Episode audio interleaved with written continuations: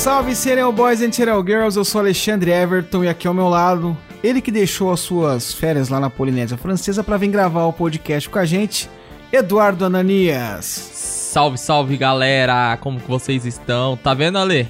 Eu não abandonei a galera não, hein, cara? Aí sim, mano. É, abandonei minhas férias na Polinésia de Bertioga lá.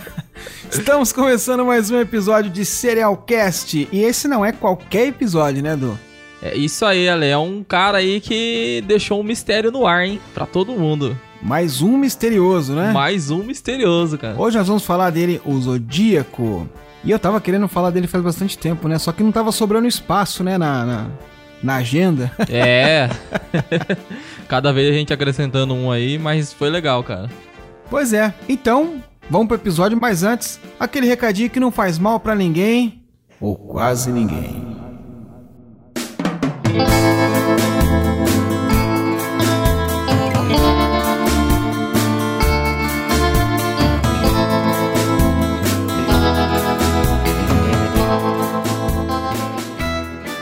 E como é de costume e tradição aqui no Serialcast, o nosso primeiro recadinho, nosso primeiro abraço é sempre a você, nosso querido ouvinte. Muito obrigado por nos ouvir. Muito obrigado por nos acompanhar nessa jornada, nesse projeto que é o Serialcast. É muito bom pra gente ter vocês aqui, ter vocês conversando com a gente, interagindo nas redes sociais. E para você que ainda não nos segue, deixa de procrastinação. Ó, falei certo? Eu acho que é essa palavra mesmo, cara. Eu achei muito bonita essa palavra. Deixa de preguiça e vai lá, arroba Serialcast Podcast no Instagram, arroba Serialcast Podcast no Facebook também, arroba Serialcast Podcast, no Twitter, arroba cast underline serial. Olha, eu tô melhorando já, né? Dá pra colocar até aquela palminha já, hein, cara? E no YouTube nós também temos o nosso canal, é só você ir lá na busca e colocar canal Serialcast, que lá tem um conteúdo também bem especial que a gente preparou pra vocês. E essa semana teve o nosso a nossa charadinha, né, Du? Isso. Mas cara, eu sou muito legal com vocês. Sou muito gente boa. Porque eu coloquei, você viu lá, tava bem facinho, né? Tava, cara? tava. A galera acertou de primeira, né? Cara, No mó primeiro, galera, mó post. galera acertou. Vamos aqui falar quem acertou, peraí. Aqui, ó. Arroba Anne Arruda V, acho que é sobre o assassino do Zodíaco. Isso aí. Arroba Gisele27123, assassino do Zodíaco, boa. Arroba Emily Ieta, essa é fácil. Arroba ML Pinarelli Zodíaco, maravilha. Renato.amorim Silva, Zodíaco. Arroba Ivete Souza, Zodíaco. Arroba underline EEU Bruna Zodíaco. Isso aí, todo mundo acertou, mas também tava muito fácil, né, cara? Tava fácil. Cara, semana que vem eu vou dar uma pesada na mão de novo, cara. Que a galera tá ficando mal acostumada, né? Mas é isso aí, muito obrigado quem participou aí da nossa charadinha, vocês são demais. É isso aí, vamos falar agora do nosso Apoia-se, né? Se você quer se tornar um apoiador do projeto Serialcast, ajudando a gente a melhorar a nossa estrutura, ajudando a gente a melhorar a nossa divulgação e ajudando o Edu a pagar a comanda lá na Polinésia Francesa, é só você ir lá no www.apoia.se barra Serialcast Podcast. www.apoia.se barra Serialcast e com uma ajuda de no mínimo 5 reais você já se torna um dos nossos apoiadores, começa a fazer parte da família Serialcast e obviamente que além de você fazer parte da nossa família, você também vai ter as nossas recompensas, né Edu? É isso aí, galera. Quem quiser tá dando aquela força pra gente, igual a nossa nova apoiadora que chegou essa semana, a Mariana Morello, cara. Quem quiser dar aquela força lá, vai ter direito também a algumas regalias, né, não, Ale? Vai entrar no nosso grupo do Telegram, vai estar fazendo participação nas nossas futuras lives. Não se preocupe que a gente vai fazer essas lives, tá? É, e vai estar no nosso mural, cara, bem legal também. Vai ser o nosso Serial Boy ou o nosso Serial Girl, né? E também vai ter acesso ao livro da primeira temporada, cara, que o Alexandre tá produzindo, vai fazer uma capinha legal. E lembrando que vai ser em PDF também, né? Vai ser bem legal. Ô Du, quando eu terminar de fazer esse livro aí com todas as pautas do... São todos os roteiros, né, da, da, da primeira temporada, eu vou poder me cons- considerar um escritor? Quase. Quase. Posso concorrer a uma cadeira lá na Academia Brasileira de Letras? É. Já pensou, cara? Já. Ó, vocês podem nos apoiar, ó, vai ser legal, interessante isso aí, hein? Alexandre na Academia Brasileira de Letras. Ah, tá. Rapaz. Eu não tô indo pra academia nem de, pra fazer o crossfit, cara, imagina. Crossfit.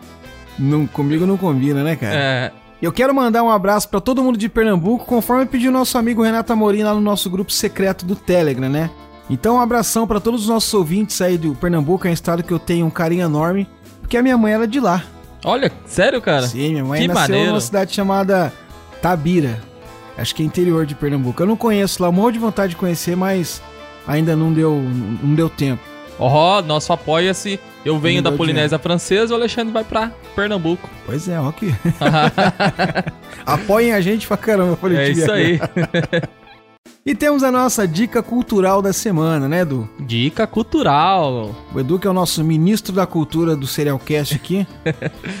Bom, o nosso primeiro livro que a gente vai indicar, ele, ele, o nome dele é bem sugestivo ao nosso tema de hoje, né? Que é o Assassino do Zodíaco, o nome do livro. Ele é um livro do Sam Wilson, mas ele não tem muita ligação com os crimes, tá? É, mas é um livro muito bom.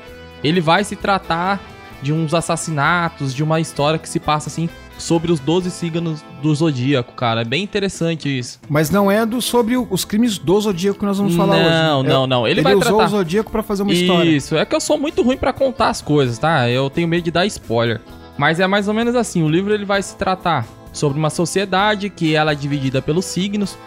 Vamos dizer assim, ó, tipo uns jogos vorazes, né? Eu acho que deve ter uma inspiração ali. Mas é um livro muito bom, a galera vai curtir muito ele, gente. E o outro livro também que eu queria dar indicação pra vocês, esse sim vai falar sobre o- esses crimes que a gente vai comentar aqui, sobre o assassino do Zodíaco. Ele, na verdade, é um livro de história de vida de um dos caras que tava por trás, né, ali, do, um dos, do- dos caras do jornal, que recebia as cartas, que ele, ele tratou o crime ali no, no beat, né, junto, mas também nunca conseguiu descobrir a, a fundo quem foi, mas ele teve uma grande relevância pro caso, junto com a polícia, né. É um livro do Robert Gray Smith, que ele foi um, ele era um cartunista na época, e ele escreveu, e esse livro, O Zodíaco, virou um best-seller na época, acho que em 1986. Ah, o pessoal também vai curtir muito. Aí a gente vai estar deixando aqui na descrição, tá? A gente vai estar deixando na descrição aqui tanto do Spotify, tanto dos outros agregadores. E no- também no Instagram vai ter a descrição lá. E quem quiser entrar por aquele link vai, vai direto pro livro também pra estar fazendo a compra ou se se interessar também pela, pelo site da Amazon, né? Ô, Du, esse livro ele é o que baseou o filme? Isso, esse mesmo. Ele se baseou no E o- baseou o filme. E Robert Gray Smith é o, é o cartunista lá do filme mesmo? Isso, é o cartunista do filme, tudo. Ele, Ah, eu ele... achei, eu achei que tinham inserido aquele cara na história só pra dar um enredo. Não, eu também, cara, você acredita? Depois eu comecei a ver assim, pô, é o cara do livro e tal. Pô, que massa. Mano, muito louco. Pensa, o cara tem a história no, no beat ali, né? Quando todo mundo tinha abandonado o caso, ele. Ele quem correu atrás, Ele né? continua obcecado. E né? ele continuou obcecado. A gente vai ver mais pra frente. É isso aí, então esses foram os nossos recadinhos aqui. E agora chegou a hora da gente falar dele, o Zodíaco. Bora pro episódio do. Bora, bora lá. Bora lá!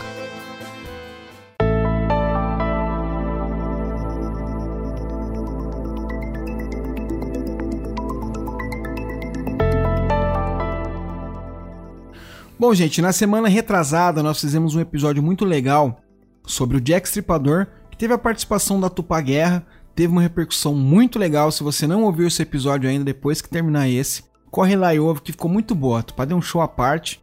E foi um tema muito curioso para nós, que foi a primeira vez que nós falamos sobre um serial killer do qual não foi preso, né? Que não descobriram quem é esse serial killer. E hoje nós vamos repetir a dose, vamos falar mais uma vez de um serial killer que tocou o terror aí, fez uma série de crimes, brincou muito com a cara da polícia e até hoje ninguém sabe quem ele é. Ou quem ela é, né? Segundo a Sim. teoria do Edu, pode ser uma mulher. Olha. Acho que você foi a única pessoa no mundo que pensou isso, Não. cara. Legal. Brincadeira, gente. A gente sabe que foi um homem. Será? Fica a dúvida aí. Fica a dúvida. E é uma história do qual eu gosto muito.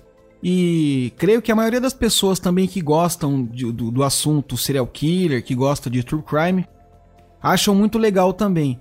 Porque ele envolve ali praticamente todos os elementos do mistério, né? Ele envolve os crimes em si, ele envolve a investigação da polícia, ele envolve os contatos enigmáticos que o assassino tem com a polícia e envolve o mistério que permanece até hoje. Então, nós vamos falar hoje sobre o assassino do Zodíaco. Então a história dele começou com uma série de assassinatos brutais que ocorreram no estado da Califórnia, entre as décadas de 1960 e 1970. E aí, a partir do modus operandi e uma série de cartas que ele passou a enviar à polícia e a, e a jornais locais, eles passaram a atribuir essa série de crimes a um serial killer que se autodenominava o Zodíaco, né, ele mesmo assinou ali algumas cartas com o nome O Zodíaco. Então foram atribuídos a ele cinco mortes que foram confirmadas e mais duas pessoas que ficaram feridas durante os ataques. Mas existem especialistas que dizem que possivelmente há entre 20 e 28 mortes totais que podem ser atribuídas ao Zodíaco. E o próprio Zodíaco reivindicou 37 vítimas. Então nós vamos começar contando aqui uma vítima que na verdade ela é uma suposta vítima. Né? Ela não foi aceita pela, pela polícia como uma vítima dele, com provas que é uma vítima, mas ela entrou aí como uma vítima do Zodíaco. A gente vai ver depois que em uma carta que ele enviou ele fez uma referência a esse assassinato. Então nós, eu acho que a gente pode tratar essa, essa vítima como a primeira vítima dele, né, Du? É, ela é tratada, inclusive, pelos escritores, tudo, que é, é a primeira vítima é, é, ela, né? E a polícia não reconhece, né, como a primeira não, vítima, né? A polícia não reconhece pelo aquele, aquele fator que a gente já citou em um. Eu acho que foi do Ed Kemper, cara. Que é relacionado aos condados americanos, cada um tem uma particularidade com sua polícia, cada um cuida do seu distrito, né? E, e como era uma cidade diferente, era um condado diferente ali, é, a polícia meio que não se conversava, né, cara? Isso fica bem claro até no próprio filme. Ah, entendi. Então foi aí a questão, questão é burocrática. É burocrático, bem burocrático. É tipo assim, o problema é, é meu, deixa que eu resolvo aqui e não tem nada a ver com o seu problema. Mas na verdade pode, ter muita particularidade junto. Sim. Então essa primeira vítima que a gente vai falar é a Sherry Joe Bates. Era uma garota de 18 anos ela era uma estudante do primeiro ano da escola Riverside e ela foi assassinada ainda dentro do campus da instituição. Uh, ela era uma ex-líder de torcida e também uma estudante notável, uma estudante que se dava muito bem ali na escola. O corpo dela foi encontrado por um vigia da escola por volta das 6 horas da manhã do dia 31 de outubro de 1966, dia das bruxas, né? O Halloween, Sim. né? Ela foi esfaqueada inúmeras vezes nos pulmões, braços, garganta e rosto. Uh, o corpo dela estava caído de barriga para baixo, próximo a uma estrada de terra que ficava perto de um depósito ali do campus da escola. O carro amarelo dela estava estacionado a alguns metros de distância do local e o fio da ignição estava ruim, mas a chave estava lá no lugar. Então é possível que, que tenha sido sabotado o carro, né? Então essa foi a Joe Bates, que foi a suposta primeira vítima dele, né? Que existe aí uma, uma, certa, uma certa divergência entre as fontes aí, né? Mas o primeiro crime oficialmente atribuído ao, ao Zodíaco foi o assassinato em Lake Herman Road. Foi na noite de 20 de dezembro de 1968, quando os jovens David Arthur Faraday, de 17 anos de idade, e a Betty Lou Jensen, de 16, e os dois eram moradores da cidade de Vallejo, no estado da Califórnia, eles foram fazer ali um encontro noturno em uma estrada que era muito utilizada por casais de namorados. Então estavam os dois lá dentro do carro e de repente eles foram surpreendidos por um carro que estacionou atrás do carro deles com os faróis altos acesos. Né? Então dá aquela ofuscada ali no, no, do farol e tal, eles não conseguiram ver quem que era e ficaram um pouco assustados. E aí um homem desceu do carro armado com um revólver. E aí o David, ele foi, ele achou que era um policial, ele quis né, dar uma conversada com o cara, só que o cara chegou atirando. Então ele foi baleado e morreu ainda dentro do carro. Já a Beth Lou Jensen, ela tentou escapar pela porta do passageiro, mas ela também foi alvejada e morreu aproximadamente uns 24 metros do veículo. Então nesse crime, na verdade, especula-se que foi dessa maneira porque não sobreviveu nenhum dos dois, né? Parece que quando a polícia chegou lá, ele chegou um guarda primeiro, aí ele olhou, o David ainda tava ali tipo respirando, mas já tava quase quase morrendo e a, a menina já tinha morrido já. Então, na verdade, a gente não sabe muito bem o que aconteceu lá, né? Especula-se que foi isso, né? É, especula-se que ele morreu 24 minutos depois do, dos tiros, né? Isso é uma especulação da época. É, é interessante, cara, que a gente vai ver depois que nesse caso ele deixou alguma, alguns rastros, vamos, vamos dizer assim, que eles conseguem traçar algum perfil do criminoso ali, né? No, na cena desse primeiro crime? Isso, na cena desse primeiro crime. Se eu não me engano, ele, eles traçaram eles traçaram ali a partir de, um, de uma pegada da bota dele e tudo. É, é bem interessante isso. E aí, em 4 de julho de 1969, praticamente seis meses depois desse crime, ocorreu o assassinato de Blue Rock Springs. Uh, na noite de 4 de julho né, de 1969, Michael Renault Major, de 19 anos, e Darlene Elizabeth Ferrin, de 22, eles estavam passeando no carro da Darlene. É, como, era o 24, como era o dia 4 de julho, o dia da independência americana, Eles saíram no intuito de comprar fogos para fazer comemoração e tal, né? Que eles gostam muito disso, né? De soltar fogos no dia lá. E aí ela passou na casa do Michael e os dois se dirigiram ao Blue Rock Springs Park. Na verdade, ela, ela tava afim de pegar ele, né? Sim, sim, sim. Ela tava ali, tipo, é, flertando com ele e tal, e passou na casa dele ali usando desculpa de que iam comprar fogos, mas ela dirigiu até o, o, o parque, né? Que era um lugar mais retirado ali, mais tranquilinho. Esse parque é um parque comunitário, né? Onde as pessoas se reúnem para fazer piquenique, churrasco, etc. E à noite, como é um lugar tranquilão, os casais de namorados vão lá, né? Iam lá, na verdade, né? É, eu acho que depois disso ninguém mais quis ir, né, cara? É, isso não ocorre mais hoje. né? Pensa. Né? E aí, assim como no primeiro crime, os dois estavam lá no, no carro e tal. E aí um carro estacionou atrás deles, ligou o farol, né, novamente. E um homem portando uma arma, ele desceu. E aí ele já desceu atirando também. Ele atirou várias vezes contra o casal. E a Darlene veio a falecer no local ali. Só que o Michael Major, apesar de todos os ferimentos que ele teve, ele conseguiu sobreviver. Porque o assassino ele chegou, atirou e foi embora. Sim. E aí o, o Michael sobreviveu. A gente falou aqui desse do lugar para namorar que Emoji antigamente, não, não é do meu tempo assim, mas o pessoal mais velho que conta que ali onde é a a mesquita? Não, não, ali atrás da UMEC, ali eles chamavam de Motel das Estrelas. Bem, Porque- bem sugestivo o nome, né, cara? A galera, eu não, eu, não, eu não sei exatamente se era ali, se eu não me engano era ali, atrás da, da Universidade de Mogi. Que era um terreno vazio, o pessoal ficava com o carro lá. E houve um crime, assim, muito parecido com esse. Na verdade, não foi um serial killer, foi, eles foram assaltar um casal e o cara que tava com a mulher, o cara era policial civil. Quando eles, os bandidos viram que ele era polícia, e aí levaram os dois lá pro Pico do Urubu e fizeram um monte de maldade no, no- com a mulher e tal. Mas acho que não chegaram a assassinar os dois, entendeu? Mas chegaram a estuprar a mulher e, e deram umas facadas no cara. Foi um negócio bem feio. Mas isso tem muito, muito, muito tempo, assim. Tipo, eu conheço essa história de. da oralidade, sabe? As pessoas comentarem, assim. Sim. Não, não, me atentei se tem notícias e tal dessa época aí.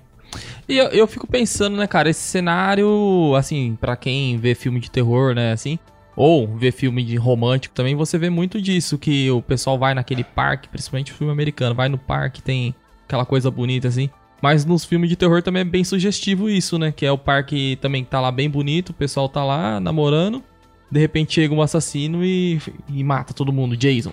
Pois é, mas é porque isso aí foi no final dos anos 60. Eu acho que ah, essa coisa assim desse terror é uma coisa mais anos 80, né? Mais final dos anos 70, anos 80. Então acho que é por isso que o pessoal não tinha muito medo, né? Sim. Acho que não era comum acontecer crimes assim também, né? Então a galera tipo ficava tranquila lá. Mas no caso deles, infelizmente, não foi uma boa ideia. E aí, na mesma noite desse crime, exatamente às meia-noite e 40, a telefonista Nancy Slover atendeu uma ligação oriunda de um telefone público. A Nancy Slover era lá a telefonista da delegacia da, da cidade, né? E aí uma voz masculina que falava com uma maneira que parecia que tinha ensaiado, sabe? Ou então que ele estava lendo, é, de acordo com o que ela falou. Ele informou sobre o duplo assassinato e também passou a localização dos corpos. E aí no final da ligação, o homem que estava falando com ela, ele afirmou qual tinha sido a arma utilizada no crime, e aí ele enfatizou também que foi ele que matou os outros jovens no ano passado, que foi o assassinato lá em Lake Herman Road, né, do Dave Arthur Faraday e da Betty Lou Jensen. E aí ele nessa ligação ele ass- ass- assumiu a autoria. E aí nessa ligação ele assumiu a autoria desse crime e do outro que ele tinha feito, né? E aí destacaram a polícia até o local lá e chegaram lá realmente. Tava a, a Darlene morta e o Michael Major ainda vivo, né? E é engraçado que eu acho que essa ligação dele que salvou a vida do Michael, né? Sim. Sim. Porque. Senão, provavelmente só tinha chego alguém lá no dia seguinte, né, cara? Pois é, teriam encontrado ele daí, ele teria morrido lá, sei lá, de hemorragia, né? Em decorrência dos tiros. Sim. Mas a ligação dele acabou beneficiando aí a vítima, né? E aí o que ligou um alerta na polícia foi que o assassinato da Darlene, né? Esse da noite do, do 4 de julho de 69, ele aconteceu em um lugar que era localizado a apenas 3 quilômetros do local onde o casal David e Betty Lou foram assassinados. Então a polícia pegou essa ligação e aí eles notaram que realmente havia um, um serial killer em potencial na região. E aí, em 1 de agosto de 1969, os jornais Vallejo Times Herald, o San Francisco Chronicle e o San Francisco Examiner, eles receberam cada um uma carta enviada pelo assassino. E aí nessas cartas, ele já se identificava como assassino e para provar que ele realmente era o assassino, né, para provar a autenticidade, ele escreveu detalhadamente o que aconteceu no dia dos crimes, né? E eram detalhes que somente a polícia tinha conhecimento, como a marca da munição é, que foi utilizada, né? A posição em que os corpos estavam e os locais nos corpos das vítimas que foram atingidos pelas balas. E aí, junto com essa carta, ele também enviou um código. E aí ele fazia um pedido para que esse código fosse colocado na primeira página do jornal. E ele dizia que nesse código que ele havia mandado é onde estava a identidade dele. E aí ele fez uma ameaça nessa carta, né, que ele ia fazer uma matança desordenada pela cidade, ia sair matando qualquer um aí, se caso eh, essa carta dele e o e o código que ele mandou não fosse publicado até a tarde daquele mesmo dia. E aí o pessoal do jornal entrou em contato com a polícia para informar o que estava acontecendo e a polícia orientou eles a, a fazer a, a publicação, né? Mas fazer de uma maneira parcial para não expor muitos detalhes sobre o crime, né? Tipo, mostrar acho que a carta dele, mas ocultar a parte ali onde ele, onde ele dava os detalhes, né? E aí os jornais foram lá e colocaram esses esses códigos e a carta dele, né? E aí a população ali ficou toda ali, né, empolvorosa e tal, com o que estava acontecendo. E aí, três dias depois, no dia 4 de agosto de 69, o casal Donald e Jenny Harding, de 41 anos, que era um professor de história e professor de economia na escola de Norte Salinas, e a esposa dele, a Beth June Harding, eles conseguiram decifrar o código que foi enviado pelo assassino no jornal, né? Eles pegaram lá o jornal e tal, até no filme tem, né? Que eles falam, e aí, vamos, vamos, vamos brincar? Sim. Né? E aí eles foram lá e conseguiram decifrar esse código. E o código nessa carta dizia o seguinte: Gosto de matar pessoas, porque é muito divertido. É mais divertido do que matar animais selvagens na floresta, porque o homem é o animal mais perigoso de todos para matar. Alguma coisa me dá a mais emocionante experiência e é melhor até do que fazer sexo com uma garota. A melhor parte disso é que quando eu morrer renascerei no paraíso e os que eu matei se tornarão meus escravos. Não vou dizer meu nome, senão vocês vão tentar retardar ou parar a minha coleção de escravos para depois da minha morte. E aí na, no último parágrafo tem umas letras ali que ficaram desconexas, né? E, B, I, R, O, né? Um monte de letra ali que ficou desconexo. E aí você imagina, depois que eles terminaram de decifrar esse código, a imprensa foi lá e colocou a carta com o código decifrado, né?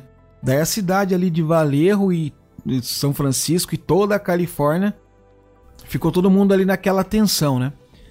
É, é, é, até interessante, cara, que eu tava vendo que esses códigos, eles continham. É, essas cartas, né? As três cartas juntos somadas, elas continham 408 símbolos, cara, que foi decifrados. E os últimos 18, eles que são aquelas letras toda embaralhada lá, que tem um monte de coisa. É, elas foram que não foi decifrada, então eles não tem muito um contexto dessas últimas 18 letras. Até hoje, né? Até os dias de hoje não foi descoberto. é onde é onde estaria o nome dele, né? É, ele fala que sim, né? Mas não tem um parâmetro para aquelas letras ali. Né? Sabe o que que parece? Parece que ele se enrolou com o código, não parece? Então, mas eu acho que não, porque pensa não, assim. Não, o próprio assassino se enrolou com o código, não parece? Ah, não sei, cara. Se a gente for analisar assim, é que também tá em inglês, né, cara?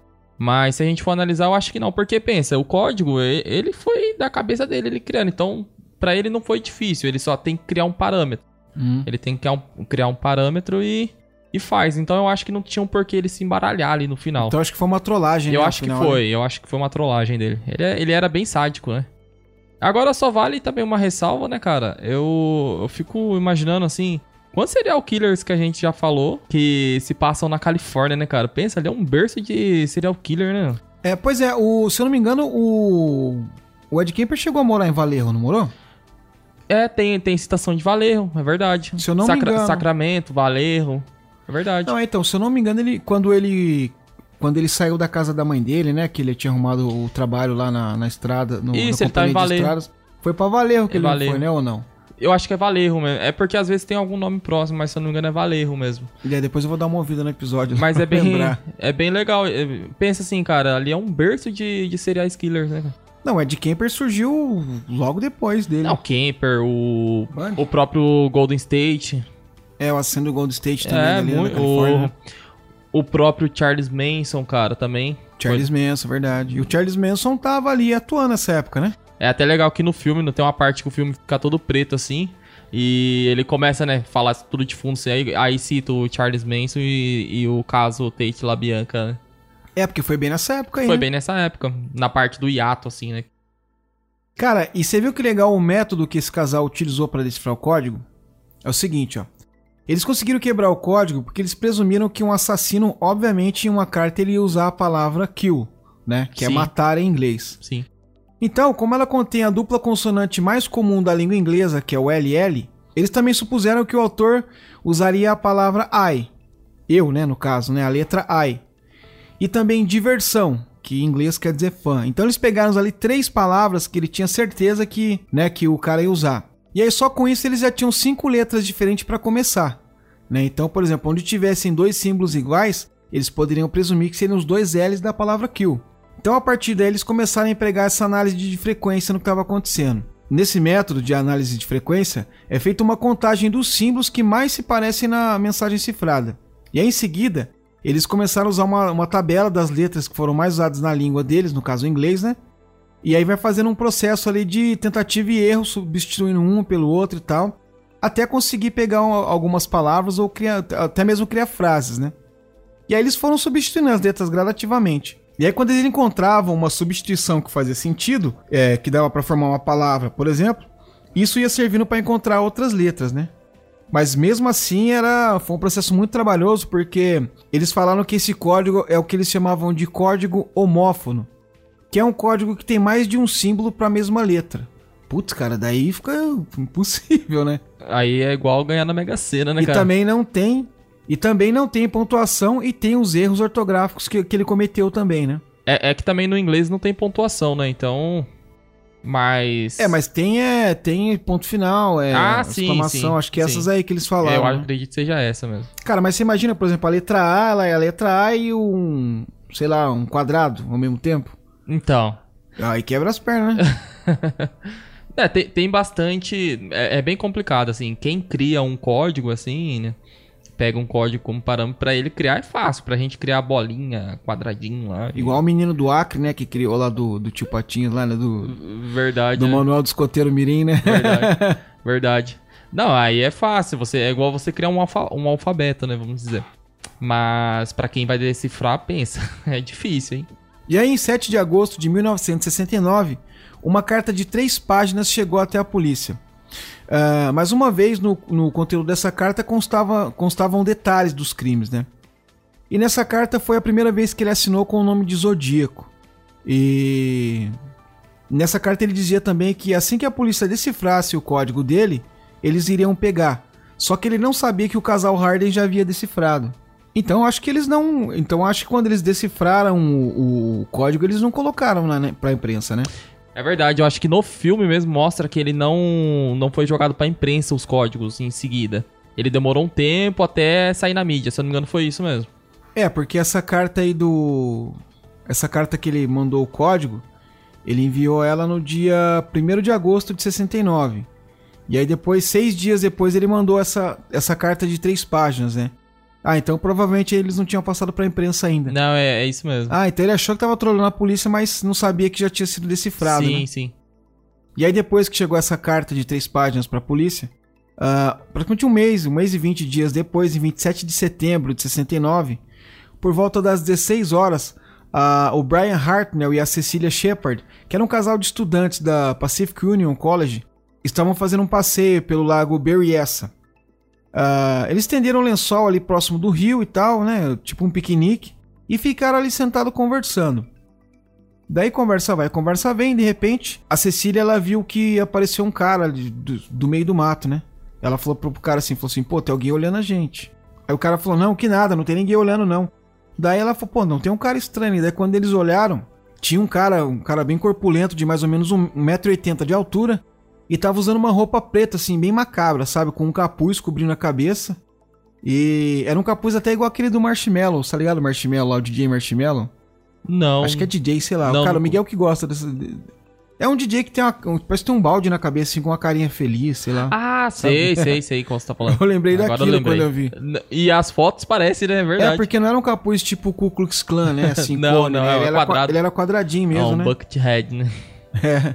E aí ele tava usando essa roupa com esse capuz esquisito que cobria a cabeça toda dele. E aí na parte da frente da roupa dava para ver o símbolo do zodíaco. Esse símbolo que ele, ele assinou essa carta que ele mandou para a polícia, que parece uma mira, né? É um círculo com uma cruz. Sim. Né? Parece uma mira de um de um revólver, né? E aí esse cara foi lá e abordou os dois, né? E aí o Brian falou pra ele assim, pô, cara, é. A chave do carro tá aqui e tal, vou tirar minha carteira, que ele achou que era um assalto, né? Aí ele jogou a carteira, jogou a, a chave. E aí o assassino falou pra ele assim, ele tava com umas. Tipo umas cordinhas na mão, né? Jogou uma corda, falou pra ele assim. Pra ela, aliás, e falou assim: Eu quero que você amarra ele. Aí ela foi lá, amarrou. E ele falou: Se você não amarrar direito, de uma maneira que ele possa escapar, eu vou matar você. Aí ela chorando, né, tal, foi lá amarrou o cara. Aí ele foi lá e falou pra ela assim: "Agora você vai deitar de peito no chão", ele, né? Daí ela ficou ali meio que meio que titubeando, né? Aí ele catou e jogou o cara no chão e amarrou ela também. Então deixou os dois amarrados assim, tipo, a perna e a mão amarrados, né? Assim, tipo, para trás. E ficou os dois caídos ali. E o cara tava mó tranquilão, né? Ele tentando, tipo. Tipo, persuadir o assassino, né? Que ele era. Ele era. Estudante de direito, né? É, ele, ele, ele era um sociólogo também, Isso. né? Ele era formado em sociologia e estava estudando direito. Então ele tentou conversar, daqui a pouco do nada o cara veio com a faca e desferiu várias facadas contra ele, né? E aí depois começou a desferir facadas nela também, né? E aí um fato curioso é que novamente como aconteceu no último ataque dele, o rapaz não morreu. A moça acabou falecendo por conta do, dos ferimentos, que foram no total 24 ferimentos à faca em seu corpo. E o Brian continuou vivo, né? E o carro dele estava estacionado ali perto da estrada, né? Que eles estavam fazendo piquenique no rio. E aí o assassino foi lá na porta do, do carro dele, era um carmanguia branco. E escreveu a seguinte. E colocou lá uma, a seguinte descrição. Ele escreveu Valerro, e aí depois escreveu a data 20 do 12 de 68, depois escreveu 4 do 7 de 69, e depois colocou 27 de setembro de 69, e colocou um horário 6 e 30 e escreveu a faca. Ou seja, ali ele estava dizendo que ele, o cara que cometeu aquele crime tinha sido o mesmo que cometeu o crime em 4 de julho de 69 e o mesmo que fez o crime no dia 20 de dezembro de 68. Então ele deixou aí mais uma comunicação para a polícia, né? Sim, e é, e é, verdade, porque nessa parte ele pega e tá, tá, mostrando que é ele mesmo que tá cometendo esses crimes, né, cara? Porque nessa mesma época começa a rondar várias coisas assim da, na mídia e das pessoas que começa a falar assim, ah, é, é um outro crime, é um outro crime paralelo, assim, é alguém que, que quer reivindicar o que foi feito ali no momento. E ali ele tá mostrando que é ele que tá fazendo isso, né, cara? É, então, você vê que ele tinha essa necessidade enorme de aparecer, né, cara? Sim, ele era muito sádico, né? É, então, ele queria, ele queria entrar em contato com a polícia. E a maneira que ele matava, assim, cara, é. Claro que, obviamente, que é horrível, né? Mas comparado a outro serial killer, ele era assim, bem mais. Como que eu posso dizer? Bem mais dinâmico. Ele chegava e matava. É, ele é muito diferente, né? O modus operandi dele era matar só. Você matar, vê que assim, ele, ele não, ele não mexia estupro, no corpo, né? No, é isso. Não tinha estupro, não, não tinha... mexia no corpo e tal. Até o Paul Avery, ele, o jornalista, né? Que era lá do Chronicle, né? Do, do São Francisco Chronicle. Ele levantou a, a hipótese de, dele ser homossexual. Sim. Porque ele matava as mulheres e deixava o homem vivo. Sim né? Ele provocou ele, na verdade, assim, né? É, então, mas eu acho que não, porque assim, ó, no outro crime que o, o Michael Marjola sobreviveu, eu acho que ele não, ele não se ligou que o cara tava vivo, porque ele desferiu vários tiros, né? Agora, já nesse caso, ele deu 24 facadas na mulher e deu menos no cara, né? Agora eu não sei se o cara se fingiu de morto, né? Pra ele parar, sei lá. E o cara, mas na verdade o cara foi o primeiro a ser esfaqueado, né? É, só que a mulher tava chorando muito, né? É, aí eu Ele tava que... tranquilão, então acho que ele deve ter, sei Sim. lá, desmaiado ou, ou dado um migué que tinha morrido ali. E a moça, como tava chorando muito, ele foi metendo a faca nela, né? É que ele não tinha muito aquele sadismo de matar e ficar ali velando o corpo, né? Igual é, ele não, é isso. Ele, ele matava não, e saía. É, e também não pegava troféu, né? Ele não levava nada, né? Não, ele, ele chegava a levar. Ele, ele sumia algumas coisas da, da cena do crime. Ah, sumia? Assim. Aham, assim. uhum, tem, tem uns relatos assim que sumia algum, alguns pertences, assim, de carteira, essas coisas. Ah, entendi. Mas eu acho que é mas... só pra simular um, um assassinato, sabe? Alguma coisa assim. É, mas o lance um dele era né? aparecer, né, cara? Ele gostava do, dessa atenção que o jornal começou a dar pra ele, né? Sim. E aí, após esse crime, no dia 11 de outubro de 1969, um taxista chamado Paul Stein estava transportando um passageiro que ele tinha pego em Fort Heights. E o destino desse passageiro que ele havia alegado era a esquina da rua Washington com a rua Maple. E aí ele estava fazendo a viagem ali tranquilo e tal. E aí ele chegou no destino, né, na, na Washington com a Maple, tava escuro e tal. E aí o passageiro viu que tinha pessoas transitando ali, a rua tava um pouco movimentada. Daí ele pediu pro taxista andar mais uma quadra. E aí ele, né, andou essa quadra e chegou até na esquina da rua Washington com a rua Cherry. E lá o, o passageiro que estava sentado né, atrás sacou a pistola do, do, casaco dele e disparou queima-roupa contra a cabeça do, do, taxista, né, do Paul Stein, que a morte dele foi praticamente instantânea. Né? Só que nesse momento havia uma, uns adolescentes que estavam em um prédio e viram o crime acontecendo. Só que o que, acontece? Eles ligaram para a polícia e falaram: Ó, oh, tá acontecendo um crime assim, assim, assado e tal, e é um homem negro. Creio eu e espero que seja por conta da roupa negra dele, né? Da roupa preta dele, né? Embora nessa época a gente sabe que a, o conflito racial estava borbulhando nos Estados Unidos, né? E isso foi um vacilo que custou a prisão do assassino, cara. Por quê? Porque colocaram, jogaram na rede lá um homem negro na esquina Maple com a Sherry acabou de cometer um assassinato contra o taxista. E aí as, as viaturas ali, a patrulha que tava em volta, tudo saiu correndo atrás de um cara negro, né? É, é interessante, né, essa parte aí que a polícia começa a rodar em, em círculos lá atrás. Aí eles abordam o cara ainda, né? Eles abordam um, uma pessoa e por não bater na descrição lá que tá falando que é um homem negro, ele simplesmente deixa o cara aí, mas Liberou. o cara. Ele, o, provavelmente o cara tava sujo de sangue, mas o cara falou que não percebeu porque o cara tava de roupa escura. E deixou o cara partir. E falou que tava escuro também, né? E falou que ele se locomovia com dificuldade, né? Sim, e mais batia com a descrição de, de andar com, com dificuldade que os pessoal tinha falado, né? Só que não batia na questão de ser um homem negro. E isso atrapalhou demais, cara. Custou outras vidas, né? Exatamente, custou a prisão dele e outras vidas, né? Sim. E aí foi nesse assassinato que o detetive David Tosk ficou responsável pelo caso, né? É, esse David Tosk ele ficou muito famoso porque ele foi posteriormente um dos consultores para o filme do Zodíaco, né, de 2007. E quem interpreta ele no filme é o Mark Ruffalo, né? Correto. E aí, em 14 de outubro de 1969, o San Francisco Chronicle recebeu mais uma mensagem do, do Zodíaco, né? Nessa mensagem ele estava confirmando a autoria do crime contra o taxista, contra o Paul Stein, né, tava dizendo que foi ele, para provar ele mandou um pedaço da camisa do Paul Stein ensanguentada. E além dessa, dessa mensagem, ele mandou uma outra mensagem mais macabra né, nessa carta aí. E ele escreveu o seguinte: Estudantes são um bom alvo. Acho que vou pegar um ônibus escolar um dia. E aí depois ele continuava: Vou apenas atirar no pneu dianteiro e em seguida acertar os meninos conforme eles foram saindo.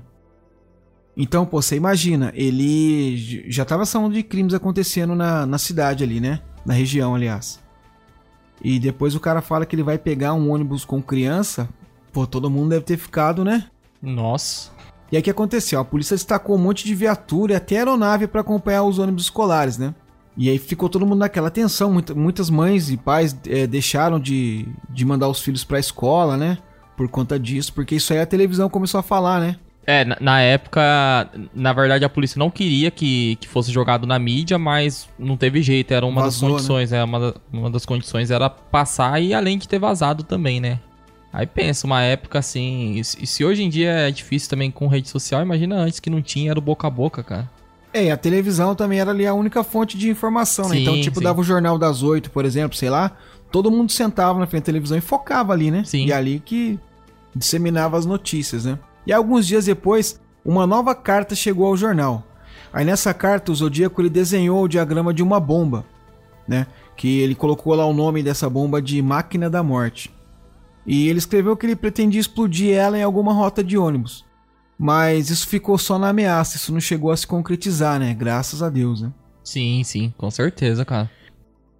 Então, Duda, aí quando colocaram isso, essas notícias todas na televisão, né, de que ele pretendia explodir um ônibus com crianças, pretendia atirar em ônibus, né, de ônibus escolar e tal, além de causar pânico em toda a população, começou também a criar ali um monte de imitadores, né, pessoas que se passavam por ele, que queriam se aparecer, queria fama, enfim.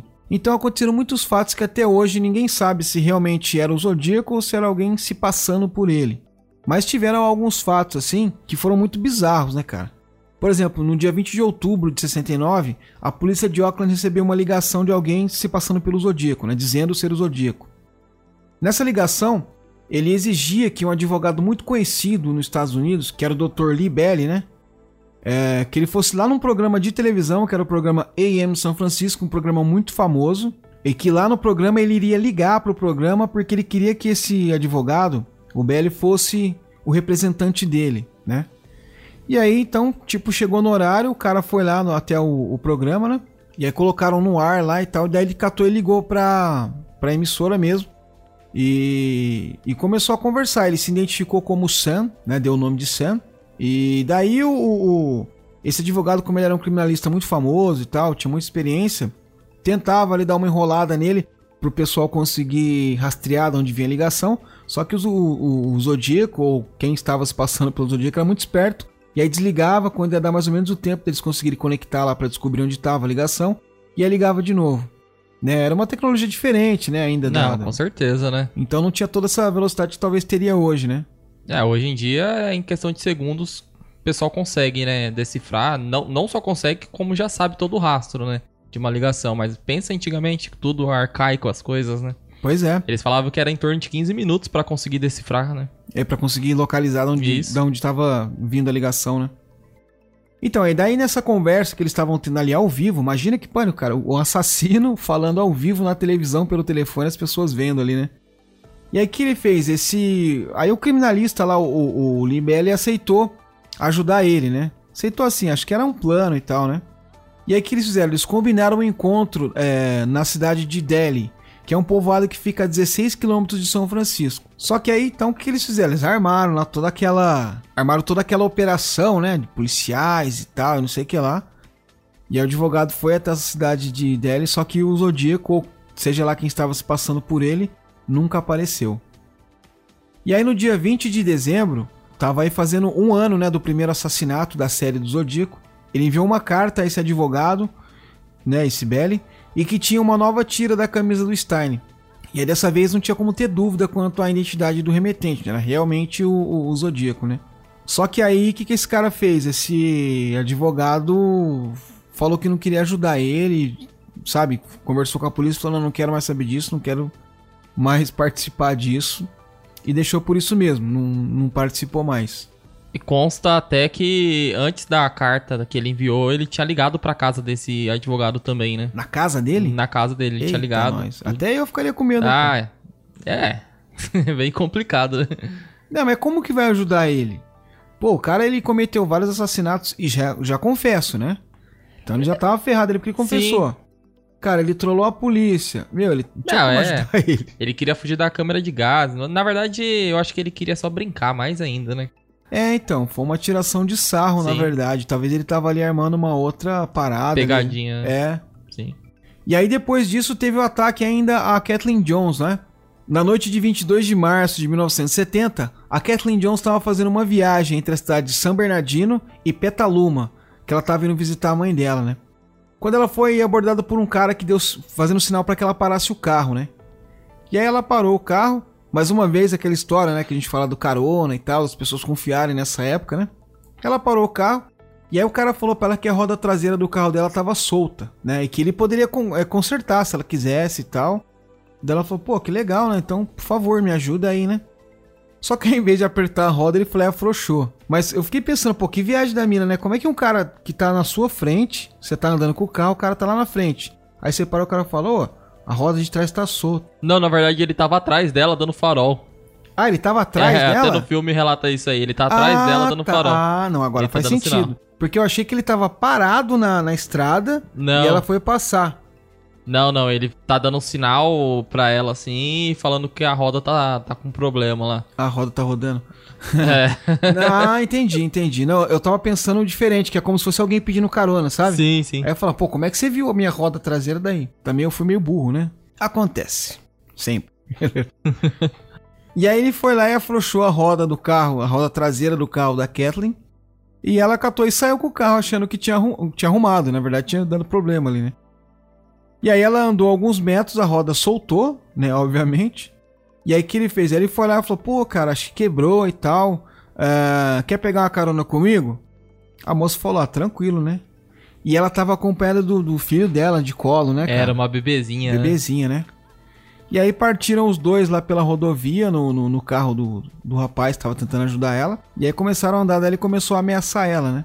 Ameaçar ela e o bebezinho dela, né? Ele falou que ele mataria ela e depois ia tirar o nenê pela janela do automóvel. E aí, pô, cara, ela ficou desesperada, né, cara? Ali no, na primeira vacilo que ele deu, ela agarrou a criança e se jogou do carro com o carro em movimento, né? E aí é, levantou e tal e saiu correndo lá e se escondeu no meio do mato, né? E aí esse cara ainda ficou tentando encontrar ela e tal, rodou ali por um tempão, só que não conseguiu encontrar ela, né? Até a hora que ele desistiu e foi embora. E aí depois, né, ela foi lá e tal, procurou a polícia e tal. E ela dando o depoimento, ela reconheceu que o homem que tinha sequestrado ela naquele dia era muito parecido com o cartaz que estava do, do Zodíaco, um cartaz com uma com um desenho dele, né, com um retrato falado, como procurado. Então ela passou ali e falou: "Pô, cara, foi esse cara aqui, pelo retrato falado". Então é muito provável que tenha sido mais um ataque dele, né? Sim, sim. Uma tentativa de ataque. E aí depois, no dia 27 de outubro de 1970, o jornalista investigativo do jornal San Francisco Chronicle, Paul Avery, a gente já citou ele aqui, né? Ele que era o responsável pela cobertura desse caso nesse jornal, né? Ele recebeu um cartão de Halloween que estava endereçado a ele, né? E esse cartão foi assinado pelo Zodíaco. E aí no cartão dizia o seguinte: Você está condenado. Sinto nos meus ossos. Você pena para saber meu nome. Então vou dar uma pista. Daí na parte de trás do cartão estava escrito assim: Mas por que estragaram o nosso jogo? Bu, feliz Halloween. E aí esse Paul Avery, ele era um, assim, ele estava cobrindo esse caso e ele era um grande crítico do, do Zodíaco, né? Foi até que ele falou o lance que ele, ele achava que o assassino era homossexual. Ele meio que dava ali umas, umas alfinetadas nas, nas reportagens dele. E aí o Zodíaco foi lá e se manifestou. Daí depois ele trancou, né? Que ele foi lá e começou a andar armado, né? Ele pediu até autorização pro departamento da polícia lá da, da cidade para poder andar armado, né? Isso foi em outubro de 70. Aí teve um hiato aí mais ou menos de 5 meses, e aí em 22 de março de 1971, o Paul Ever recebeu mais um cartão. Só que dessa vez nesse cartão, ele estava reivindicando, o Zodíaco, o desaparecimento de uma moça chamada Dona Les, que tinha sido ocorrido no dia 6 de setembro de 70. É, e aí na frase ele estava dizendo o seguinte: número 12, né, numeral 12, a vítima é procurada. Né, como se fosse a 12 vítima procurada. Aí, entre aspas, de novo, vasculhar os pinheiros. Aí, entre aspas, além das áreas do Lago Tarroi, Sierra Clube e no meio da neve. Essas palavras ela tinha sido recortada assim, tipo letra por letra de jornal, sabe? E colado assim para não reconhecer a letra dele e tal, sei lá. Esse crime dessa jovem, a Dona Les, uh, ele aconteceu um ano anterior, né, do, do, que ele tinha mandado essa, esse bilhete pro Paul Ever, né, esse cartão, aliás.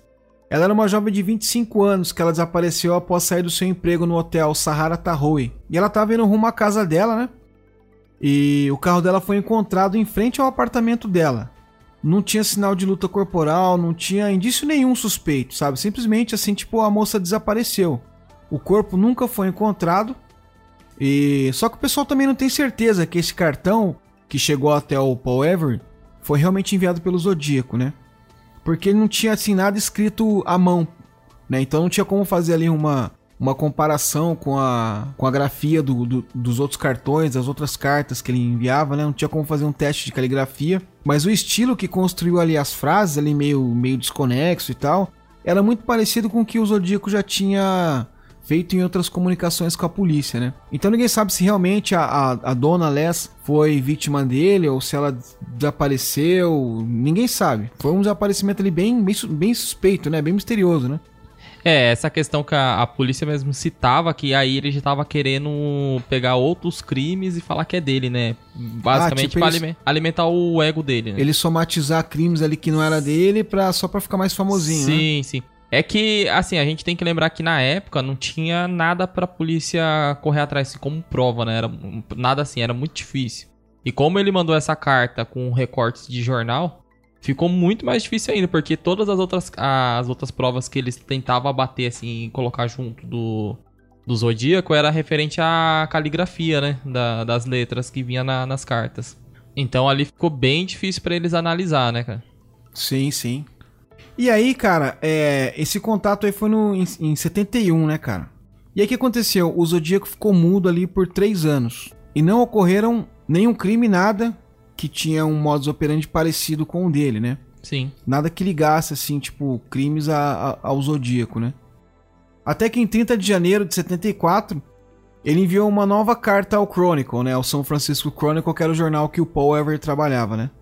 E foi uma carta assim com conteúdo meio curioso. Nessa carta ele estava relatando que ele tinha ido assistir o filme Exorcista e ele se referiu ao filme como o melhor filme de comédia satírica que ele já havia visto. E aí nessa mesma carta ele escreveu a seguinte nota: Eu igual a 37, SFPD igual a zero.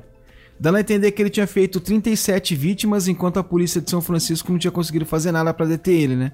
Acho que quis tipo um placarzinho ali, né? Eu 37, e São Francisco Police Department, zero. Foi uma varrida, né, cara? Nos esportes americanos eles falam que foi uma varrida. E aí, em 24 de abril de 78, foi enviada uma outra suposta carta do Zodíaco para o São Francisco Chronicle também, né? Uh, ela inicialmente ela foi considerada como uma carta genuína do Zodíaco mesmo, né? Porém, um, um jornalista do Chronicle na época que chamava Armistead Maupin acusou o investigador, o David Tosk, de ter escrito a carta, porque anos antes uh, o Mop escreveu uma série que contava com um detetive que era inspirado no Tosk. E aí o inspetor gostou do personagem e tal e começou a enviar algumas cartas anônimas para ele, né, pedindo que ele voltasse a escrever, que ele continuasse a escrever a série e tal, que falava do personagem, né? E então esse cara, o escritor Malpin, acusou o Tosh de escrever aquela carta, porque nessa carta ele citava o nome do detetive, né? e tinha um tom muito parecido com as outras cartas que ele tinha recebido antes, que ele também suspeitava que fosse do, do Tosk, né? Mas aí foi feito o teste de caligrafia e comprovou que, ele, que o Tosk não tinha escrito aquela carta. Mas daí ele foi afastado do caso, que ele estava trabalhando desde 69, né? Eu acho que essa é a pior parte, né, cara? O cara tá lá no auge ali, pesquisando, pesquisando, pesquisando, trabalhando. Quando ele possivelmente poderia estar tá chegando próximo ali do assassino, alguém vai e derruba ele, né? Uma coisa boba, né? Sim, por uma coisa muito trouxa, né, cara? Bem, bem trouxa mesmo. Aí na época o chefe do departamento de teste de caligrafia da polícia era o Sherwood Morrill, o nome dele, né? Sim. Que era o cara que o, o, o chefe ali na época do Zodíaco, né? Ele já tinha se aposentado, mas ele afirmou que o envelope lá tinha partido mesmo da mão do, do assassino porque a caligrafia era muito parecido, ou a mesma, aliás, das antigas, né? Então o cara que fez o teste de caligrafia nas cartas na época dos crimes afirmou que aquela era uma carta uma carta genuína do, do Zodíaco. Então esse foi o último contato que tiveram do caso do, do, do Zodíaco, né? O último suposto contato, vamos assim dizer, porque teve essa teve esse entrevero aí, né? É, é, bem legal. Agora que a gente vai entrar na parte do, dos suspeitos, né? A gente vai ver uma, uma ligação do porquê que ficou aquele hiato do, de uma pausa assim das mortes e, e das cartas também que chegava a polícia. É, é, bem interessante, a gente vai ver agora. Esse período que eu frisei, né? Que foi de 71 a 74, né? Isso, esse hiato aí de 3, quase 4 anos, né? Pois é. Então, assim como o Edu falou, nós vamos falar sobre os suspeitos agora. Como a maioria dos outros casos de, de serial killer, existem vários suspeitos até chegarem né, ao, ao, verdadeiro criminoso. Não é o caso de hoje, né? Mas que nem teve, por exemplo, do Jack, o Estripador, foram até 2 mil suspeitos, né? Sim, é, esse caso também levantava 2.500 suspeitos, né? Cara, muita gente, né? Nossa. Então não teria como a gente falar aqui de todos os suspeitos que, que tem, né? A gente faz um podcast de um mês. Mas a gente separou aqui o que é considerado pelos especialistas no caso como talvez o principal suspeito que a polícia chegou mais próximo de ser o, o, o autor dos ataques do, do, assassino do Zodíaco, né? E esse cara é o Arthur Leigh Allen. É, e ele foi considerado por muito tempo como o principal suspeito, né? Em 1991, o Michael Margot, que foi o primeiro sobrevivente, né? Que é o do crime do Blue Rock Springs, né? Que foi em 69. É, os policiais mostraram para ele uma foto do do Arthur Leigh Allen e ele reconheceu ele como o cara que tinha, que tinha atacado ele. Só que assim, foram 20 anos antes. 22 anos, né? No escuro, né? Então, assim, meio que, que não valeu muito, né? Esse, esse reconhecimento dele, né? E aí depois o, o, o autor do livro Zodiac, né? O, o Robert Gray Smith, ele apresenta no livro também o Arthur Leigh Allen como o principal suspeito em potencial, né? Porque, segundo o, o Robert Gray Smith, tem muitas evidências que são circunstanciais, né? Por exemplo, na época em que o Arthur se mudou de Valerro, é, que ele começou a frequentar o curso de Ciências Biológicas na Escola Estadual de Sonoma. Isso foi entre os anos de 70 e 74, né? Conforme a gente falou, né? E foi nessa época que os crimes do Zodíaco também pararam. E as cartas também pararam.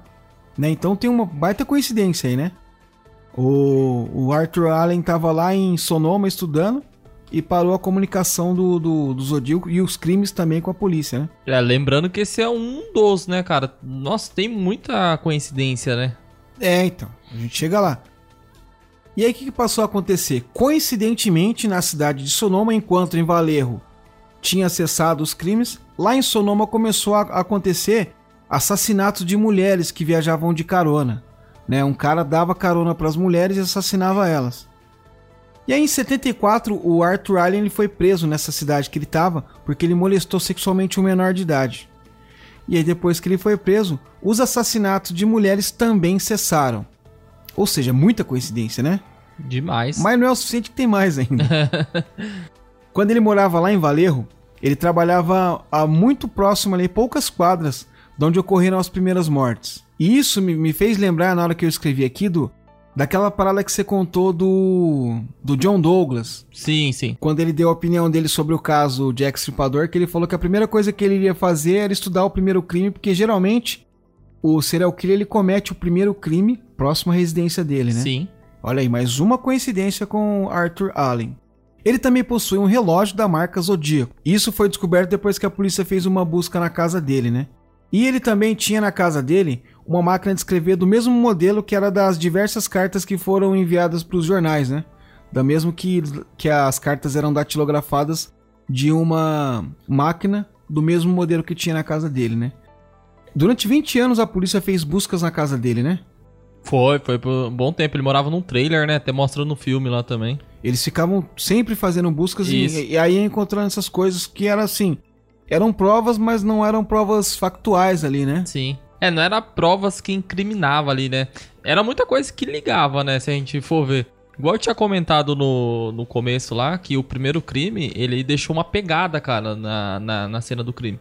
Que é onde eles fazem uma ligação com uma bota, uma bota militar. Exatamente, fizeram a ligação com a bota militar e ele tinha servido na marinha. Sim. Além disso, ele tinha um grande conhecimento em explosivos. Né? Lembra que teve o, ele mandou até um desenho de uma bomba, né? Sim. Então o Allen também sabia sobre explosivos. A compleição física deles batia com a descrição do sobrevivente dos ataques, que era o cara corpulento, né, 1,80m mais ou menos. E o carro que ele tinha também era muito parecido com o descrito nos ataques. Cara, muita coincidência, né? É, é, demais, cara, muita coincidência. É isso que eu, desde quando eu tava fazendo as pesquisas e eu já tinha acompanhado esse caso também, que eu ficava perplexo, assim, como que era muito difícil para eles chegar, né? A gente for ver. Então, é, tem mais coisas ainda pra você ver, ó. Ele tinha uma personalidade que era inegavelmente psicopática. Ele matava pequenos animais por prazer. Lembra, né, do, do manual lá do, do. O manual do John Douglas, né? Que ele fala que, tipo, geralmente o serial killer ele começa é, na infância, né? Fazendo maldade com o animal e tal.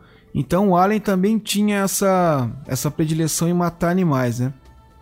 E ele falava para os amigos deles, assim, o pessoal que era mais próximo, que ele gostaria de matar pessoas simplesmente por diversão. E aí teve um cara, o Ralph Spinelli, que era um amigo dele. Uma vez ele procurou a polícia de São Francisco e ele relatou que o Allen disse para ele que ele tinha matado um taxista. E que era para provar que ele era o Zodíaco, né? Ele tinha feito isso. E aí o Ralph Spinelli, que era um amigo do, do Allen, uma vez procurou a polícia de São Francisco para relatar que o Allen tinha dito para ele que ele iria matar um taxista para provar que ele era o Zodíaco. E aí, dias depois, o Paul Stein, lá o taxista, morreu. Mas eles nunca conseguiram provar factualmente a culpa do Allen. Ele morreu em 1992 em decorrência da diabetes e tinha problema de pressão alta também. Mas aí, 10 anos depois, é, a polícia fez um teste de DNA e fez essa aplicação em amostras de saliva que foram usadas para selar as cartas que eram enviadas pelo Zodíaco, né? E aí o resultado provou que a saliva não pertencia ao Arthur Allen. Aí vários outros testes de DNA foram feitos com outras amostras também que supostamente pertenceram ao, ao Zodíaco, mas nenhuma delas bateu, né, cara? Eles também fizeram um teste que comparava impressão digital e, e impressão das mãos, né? Impressão palmares que fala, né? E em todos os testes o Alien nunca deu positivo. É isso que me deixou mais surpreendido, cara, quando você vai ver isso. Porque a partir de 91, depois que as pessoas reconhecem ele lá na, nas fotos, né? Que é até o primeiro rapaz lá do primeiro ataque, ele ia começar a ser acusado formalmente. Só que daí ele morre em 92. É, porque, pô, cara, o. O cara reconheceu, cara. Só que daí você para pra pensar, pô, ele ia ser acusado, mas se o teste de DNA não tá batendo, é muito complicado, muito complexo, né? É, não, juridicamente seria complexo ali no tribunal, mas para pra pensar comigo, ó.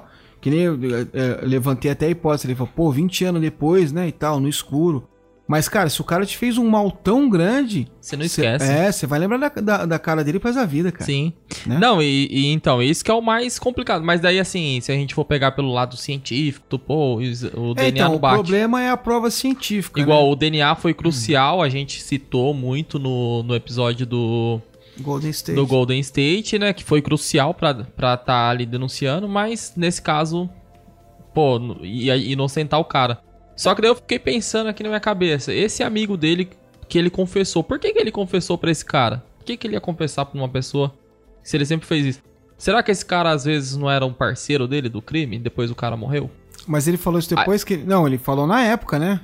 Ele contou pro, pra polícia na época isso aí, né? O, o amigo que morreu? Não, o amigo mor, o amigo dele mor, o amigo dele que ele confessou morreu, né? Mas ele já tinha falado pra polícia, né? Sim. Não, então, mas eu acho que ele era narcisista, né? Ele gostava de se aparecer, né? Ah, o então, problema mas, é que a polícia não, não, não está... o, o, que eu falo é, às vezes, do, do amigo dele ser parceiro dele, vai saber se o DNA não é do amigo dele. Ah, é verdade. Entendeu? E ele executava, mas o cara que mandava as cartas, o cara que fazia isso aquilo. Porque a, a, eles falavam muito que a caligrafia às vezes não batia também, né? Ah, mas o cara ia ser muito burro se ele fizesse isso, né? Porque. Ah, mas será, cara? É muito complicado. Falaram, vamos, vamos me ligar a parada aí, né? Tô levantando uma outra hipótese. Porque o cara tá morto, como você vai fazer o exame de DNA do cara agora? Só se for com um familiar próximo, né? Não, mas dá pra fazer, pô, com ossos, né? Ah, é verdade, verdade. Dá pra fazer. Sempre sobe o cabelo, né? É, então. Mas o cara morreu em 70 e pouco, né? Mas é interessante. Não, é uma hipótese, né? Uma hipótese. Quem morreu em 70 e poucos? O amigo do o amigo do, do Zodíaco, pô. Que, a quem o Zodíaco confessa que ele. Ah, esse Ralph Spinelli morreu? E ele, depois ele morre, né? Ah, não, entendi, entendi. É, é eu não sabia que ele tinha morrido. É, é uma, é uma hipótese, né, é cara? É apenas uma hipótese. Eu posso estar errado aqui, né, também em relação à morte dele, mas... Ou pode estar certo. Mas é uma, uma questão ali. É... Porque, assim, todas as provas físicas bate. Só o DNA que não bate. Ó, Isso é então, é estranho. Eu, fosse eu, assim, se eu fosse, sei lá, o o é o promotor Trump. que é o promotor que vai Trump não, pô. o Trump. é o promotor que, que, que vai acusar, né? É, de acusação, né? Eu já ia falar o seguinte, cara, não coloca DNA na história porque não tinha DNA. Não tinha essa tecnologia na época, né? Nos anos 70 não tinha, né? Ou tinha? Não, tecnologia então, de DNA não. É, eu acho que não tinha. Então como é que você vai querer é, usar? Ah, mas o DNA não bateu. Mas que DNA? Não tinha DNA na época? Ah, mas tem o guspinho aqui do selo. Mas quem prova que foi o canal? A menina do correio que que passava na língua e então. colocava. Entendeu? Cara, é assim, é engraçado que, tipo, todas as provas apontam pro cara, mas uma evidência que falta livra ele. Sim. Né? Complicado, né? E é uma coisa que foi contrário na do, do Golden State, né, cara? Exatamente. É uma coisa que foi totalmente contrária. Foi o DNA que ligou a ele, né? Sim. É estranho, é bem complexo isso aí, cara.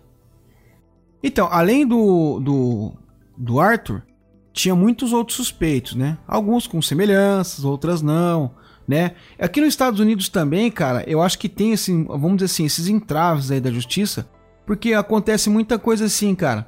É, você coloca na televisão, procura-se o cara e tal, daí liga um cara, ah, eu acho que é o meu vizinho. Aí liga um outro, ah, é meu pai. Sabe? Tem muita dessas loucuras, né, cara? Ah, tinha muito disso. Teve né? muito no caso do Diego, né? Cara falando demais. que o cara, ele não tinha. Eu, eu Tem essa passagem no filme, é bem interessante. É que eu não lembro, faz tempo que eu assisti o filme. Mas tem o cara que fala, né, que era o pai dele, que ele não tinha convivido com o pai e tal. E aí falava que era o pai dele. Gente famosa, né? Chegaram até levantar a teoria que foi o Theodore Kaczynski, né? Sabe quem é o Theodore é, Kaczynski? É o Ona Bumber, né? Iona Bumber, cara. Iona Bumber. Que, me, que, em breve vai ter um, um, um episódio dele. Sim. Que a história dele também é bem interessante, né?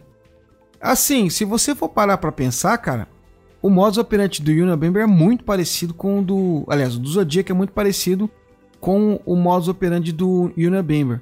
Porque o Kaczynski, ele tinha tipo um ódio assim da, da humanidade, da civilização, né? Que ele foi morar no meio do mato e tal. Você conhece a história dele? Não muito. Vou dar uns spoilers Não aqui muito. episódio que nós vamos fazer. Mas ele era um cara, acho que ele era um matemático ou físico, uma coisa assim, um cara muito inteligente. E ele largou a vida social e tal, foi morar numa cabana no meio do mato. E aí ele começava a mandar bomba pra, um- pra uns caras que eram influentes, sabe? Tipo carta bomba, sabe? Uhum. E a. Mas assim, mas amarrando com o, o Zodíaco agora. Ele tinha, tipo, essa raiva da, da, da sociedade e tal, ali do sistema, vamos assim dizer. E ele cometia esses atos terroristas e se comunicava com a polícia, né? Uhum. Então, cara, tem a ver assim, né? Bate bastante, né? Mas não saberemos, né? É, hum, di- difícil, né, cara? Cara, mas eu tenho pra mim que foi esse Arthur, cara. Não, é isso aí- É muita coincidência, cara. Muita muito. gente tem, tem isso, né, cara? Eu acho. Não tem nenhum outro cara plausível, assim, que. Que não é possível também que os caras rodaram, rodaram, rodaram e não chegou perto de alguém, assim, igual chegou perto do Arthur, né? É, então, o problema é que a única prova que seria factual, que era o DNA, não existe, né? Sim, ou a testemunha do cara, né? Exatamente. Muito difícil. E a gente falou tanto do filme aqui, né? Do, do, do citamos e tal. Pra quem não assistiu o filme, eu indico, é muito bom o filme do Zodíaco. Eu achei um filme bem completo, cara. É assim, bem. Não vou dizer fiel, que aí é forçar, mas ele é muito chegado à realidade, né? Do, do que nós conhecemos, né? Cara, é, eu achei muito interessante a questão do filme, assim. Queria até finalizar com o filme, assim, que é. Ele é muito bom, né? Ele é bem fiel e ele te amarra. Por mais que você conhece o. A história, A né? história, tudo, assim, o, o desfecho. Na hora que o filme começa a te contar ali a história ali, você fala, ele vai, te- ele vai pegar o cara no final, vai pegar o cara no final. Pô, mas o filme tá contando, a- tá baseado em fatos reais, né, cara? Então. Verdade. Você sabe o que É. vai acontecer. Sabe o que me lembrou muito disso, cara? Me lembrou uma série que tem no Netflix que chama Unsolved, que conta o caso do Tupac Shakur e do, do Notorious Big. Notorious Big. Você já chegou a assistir essa série? Não, não. Cara, eu indico pra você, indico pra pros nossos ouvintes, é muito boa, assim. E ela é uma história que todo mundo conhece, como que o que rolou, que ninguém sabe, né? Só que a série, ela te amarra tanto ali, pô, que daí você chega no final, pô, mano, mas não achou, não pegou quem fez e... Você sabe que não pegou, né? Você sabe, você sabe que não pegou, mas você fica, caramba, mas o cara chegou tão perto assim.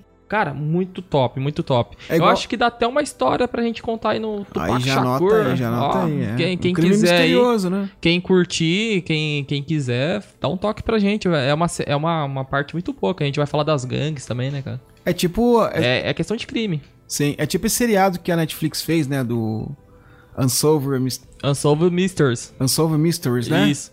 Os caras da Netflix, assim, falaram que é, um monte de gente tava reclamando com eles porque não tinha solução o- os casos dos episódios. Mas, Pô, mas o nome já é mistério sem solução? Vocês achavam o quê, gente? Então, cara, ó, vou fazer um outro propaganda aqui da Netflix também. Ô, Netflix, leva a gente aí, Cara, ó. né? patrocina o Pat- Duque o Du é... É, velho. pa- Não, patrocina nós aí, Ah, ó. também, eu Vocês lançar aí o, o- e trabalhar um pouco aí com áudio também, Não, você, podcast. você é o nosso ministro da cultura, você leva, pode... leva a gente aí. Não, Você cara. Tem um filme novo que lançou agora que se chama O Diabo de Cada Dia. Não sei se você viu. Tá uma Não. grande promoção lá.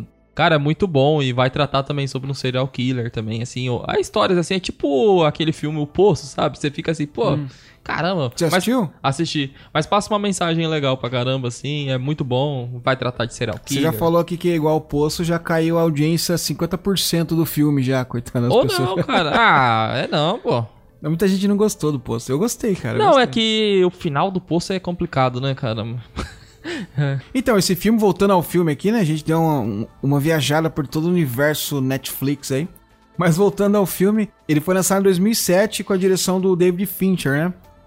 E esse filme é quase um Avengers, né? Porque tem o Jake Gyllenhaal, o Mark Ruffalo e o Robert Downey Jr., né? Então aí é o, o Hulk e o Homem de Ferro. É, o Hulk, o Homem de Ferro e o rapaz que aparece no Homem-Aranha lá, né? O Aladdin, acho que ele fez o Aladdin, não fez isso? Gyllenhaal? É. Putz, eu não sei, não. Eu não assisti o Aladdin lá com o Will Smith, né? Você fala. Não, não, não é Aladdin, não. Vi- Viajei. Ele Mas ele fez um filme assim, parecido. Ele faz Homem-Aranha. É que sei lá, eu sou ruim pra guardar as coisas na cabeça. Não, beleza, beleza. Alzheimer. Gente, é isso aí. Esse episódio acho que ele ficou grande, Edu, mas ficou bom, cara. Gostei muito de falar do, do Zodíaco. É um dos, dos meus casos prediletos. É que nem a menina escreveu, né? O meu assassino predileto. No... É verdade. Falei. Moça, você tem um assassino predileto? eu dei risada quando eu vi, mas eu entendi o que ela quis dizer, né? Sim, tipo, é o a meu história, Caso, é, a meu história. caso ali predileto, né? Tipo, É o meu assassino de estimação, né? Pô, é isso aí, galera. Também gostei muito de gravar esse aqui. É, é muito legal o apoio de vocês aí, que vocês estão chegando junto com a gente. É gratificante demais, né, não, Ale? Sim, com certeza. Isso aí. Gente, muito obrigado. Valeu, Doom. Obrigado mais uma vez. E nos vemos no próximo episódio de Serialcast. Fique é. com Deus e até mais. Isso aí, galera. Valeu. Siga a gente lá no Instagram.